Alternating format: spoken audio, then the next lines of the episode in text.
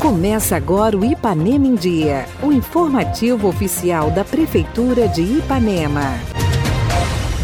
4 de fevereiro de 2022. Entra no ar mais uma edição do seu boletim diário de notícias do que acontece em Ipanema. Eu sou Renato Rodrigues e trago agora para vocês os destaques da edição desta sexta-feira. Quadra esportiva no bairro Bela Vista recebe melhorias. Aulas na rede municipal de educação voltam na próxima segunda-feira.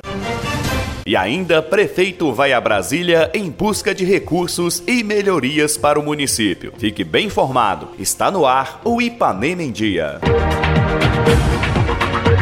Ipanema em Dia. Você em dia com a informação. A quadra esportiva do bairro Bela Vista recebe reformas nesta semana. São realizados reparos, pintura, limpeza da área em volta, entre outras melhorias, que vão proporcionar à população do bairro um espaço mais adequado para a prática esportiva. O prefeito Dr. Júlio e o secretário de Esportes Luciano falam da importância desta ação no local. Estamos aqui no bairro Bela Vista, mais conhecido como Morro do Papagaio junto com o secretário de Esportes, Luciano, começando mais um projeto, mais uma obra, que é a reforma da quadra, que tive a oportunidade de construir nos meus mandatos passados. Né? É um momento de grande alegria, visto que nós temos um grande carinho por essa comunidade né? e sabemos a necessidade né, de estarmos aí incentivando cada vez mais o esporte nessa comunidade para tirar nossas crianças, nossos adolescentes, nossos jovens né, do caminho das drogas, do álcool, do vício, né? Então, parabéns Luciano mais uma vez por essa iniciativa, parabéns à sua equipe, a equipe de obras que está aqui com você hoje né, nesse objetivo aí né, de reforma, né, de revitalização dessa quadra. Né? E não vamos parar aí não, Luciano. Né? Já estamos com um projeto aqui, né? o proprietário aqui da área do loteamento, Cretim, né? está fazendo uma doação para a prefeitura né? de uma área para fazermos uma rotatória, uma pracinha, uma academia de praça, um playground, né? para trazer aí mais lazer, mais cultura, mais dignidade a essa comunidade. Estamos aqui atendendo né, o pedido do Júlio, primeiro no início de ano ele falou, quero, quero a reforma lá do, do Bela Vista, da quadra do Bela Vista, né, com a cobertura aqui, vamos colocar uma rede, de proteção para que a bola não saia. Né? E o pessoal aqui da comunidade também já tinha solicitado né, para gente lá, então está acontecendo aí um campeonato e vamos conseguir fazer o, o, início dessa reforma, pintura pelo menos, para final aí do, do campeonato do pessoal. O Júlio sempre atendendo a necessidade aí do, do cidadão. As aulas da Rede Municipal de Educação retornam na próxima segunda-feira, dia 7 de fevereiro, e a secretária municipal de Educação, Marilane, deu uma entrevista especial ao nosso programa, falando de todos os detalhes dessa volta. E você confere agora. Bom dia aí aos pais, os nossos alunos, né, nossos, nossos ouvintes aí da, da nossa rádio, que Deus abençoe. É, Elaine, estamos aí a mil, né? Fazendo aí, concluindo nossas obras, organizando a escola, tudo com muito capricho, tudo com muita dedicação para a gente receber os nossos alunos aí no dia 7. Né? Tem muitos pais ligando é, por causa do decreto, né? Que ampliou aí os protocolos a serem seguidos. O decreto ele não se trata da área de, da educação. As nossas aulas elas vão retornar Normalmente, no dia 7 de fevereiro, estamos aguardando nossos alunos, claro, com as devidas né, é, adequações de novamente por causa do Covid, né, com o álcool, com a máscara, com os protocolos aí sanitários né, exigidos pela saúde, pela vigilância, e, mas estamos preparados para receber os nossos alunos. E estamos com muito gás, né, equipe voltando. Essa semana já estamos fazendo capacitação. Estamos capacitando nossos servidores para atender os nossos alunos com muita qualidade e com muito carinho. Então, contamos aí com o apoio da comunidade. Chega, os nossos alunos precisam retornar para as escolas, precisam recuperar aí aquilo que né, não tem como a gente deixar passar e falar que não que não foi perdido, né, com os PETs, né? Os PETs foram um meio de não pararmos, mas nem todos os alunos deram conta do PET.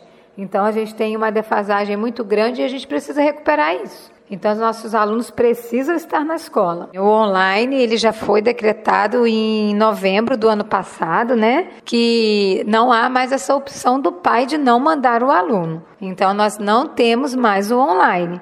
Né? A gente continua com a plataforma lá de ensino que nós adquirimos no, no, no, no período da pandemia, mas ela será utilizada pelos nossos professores para aulas de reforço. Né? Nós vamos continuar trabalhando porque a plataforma foi uma benção, nos ajudou muito a enviar videoaulas, né? a tirar dúvida dos nossos alunos através das videoaulas, mas é, agora né, o Estado, o governador já decretou o retorno dos nossos alunos às salas de aula, tudo presencial. E vamos lá, né? O Covid está aí e, e, a gente tem que aprender a conviver com ele, né? Usando os protocolos. É, mas graças a Deus aí com o impacto também da, da, vacinação, os sintomas têm sido leves, né? Naquelas pessoas que têm adquirido e a gente vê isso, né? Pelo, pelos hospitais que graças a Deus não estão mais superlotados, né? e, e temos que voltar. Temos que voltar e trabalhar com os nossos alunos trazer eles para a sala de aula, motivar os alunos, voltar ao nosso convívio, né? Dia 7 estamos a todo vapor, tem muita novidade, muita coisa bacana, estamos trazendo aí muita inovação tecnológica, né? Estamos trazendo também projetos de robótica, tem aí também a nossa biblioteca, né, que está quase pronta, que vai ser inaugurada com sala de recursos, a municipalização, né, aconteceu e nós estamos aí preparados para receber esses alunos também. A diretora da creche municipal, Nádia, também falou ao nosso programa e destacou a chegada de novos alunos na próxima segunda-feira e as medidas que são seguidas para a prevenção do coronavírus. A creche, ela teve aquele recesso de dezembro, né, Natal e Ano Novo, e nós estamos com as crianças desde o início de janeiro. Nós não paramos para poder atender todas as, crianças, que a gente sabe que os pais precisam da, da gente, né?